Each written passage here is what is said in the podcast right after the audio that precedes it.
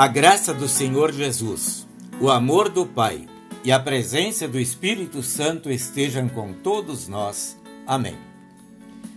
No terceiro artigo do Credo Apostólico, nós confessamos: Creio no Espírito Santo, na Santa Igreja Cristã, a comunhão dos santos, na remissão dos pecados, na ressurreição da carne e na vida eterna.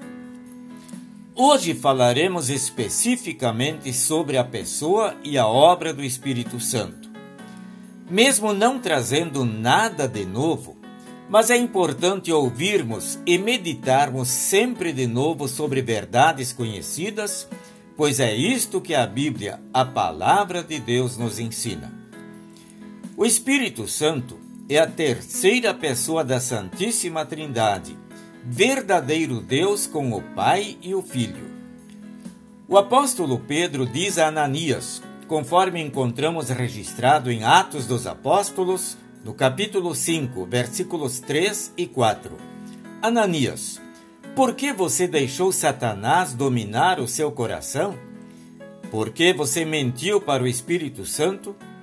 Você não mentiu para seres humanos, mentiu para Deus. O Espírito Santo não é inferior ao Pai e ao Filho, mas é eterno, todo-poderoso e majestoso com o Pai e o Filho. Ele se revelou visivelmente aos homens de duas formas diferentes. Por ocasião do batismo de Jesus, o Espírito Santo desceu sobre ele em forma corpórea como pomba. E no dia de Pentecostes, num som como de um vento forte, e em forma de línguas como de fogo. Notemos bem, esta não é a aparência do Espírito Santo, mas ele se apresentou simbolicamente nestas formas. O Espírito Santo efetua a obra da santificação, isto é, ele opera a fé no coração das pessoas, nas crianças através do batismo e nos adultos através da palavra de Deus. O apóstolo Paulo escreve aos Romanos, no capítulo 10, versículo 17: A fé vem por ouvir a mensagem, e a mensagem vem por meio da pregação a respeito de Cristo.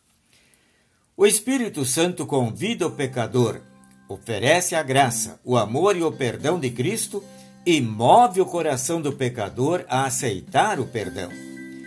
O desejo dele, bem como do Pai e do Filho, é de operar a fé no coração de todos, pois deseja a salvação de todos, conforme lemos em 1 Timóteo capítulo 2, versículo 4.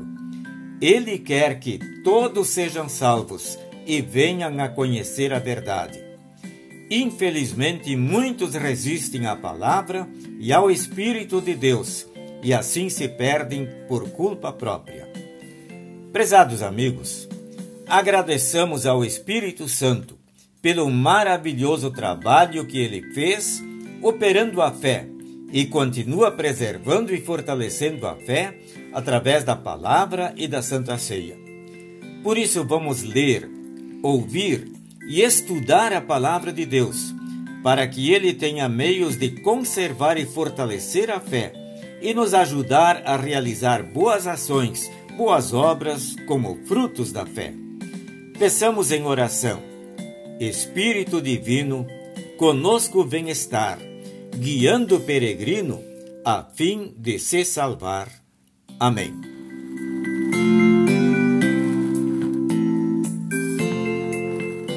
O bondoso Deus acompanhe todos vocês neste dia e durante toda a semana.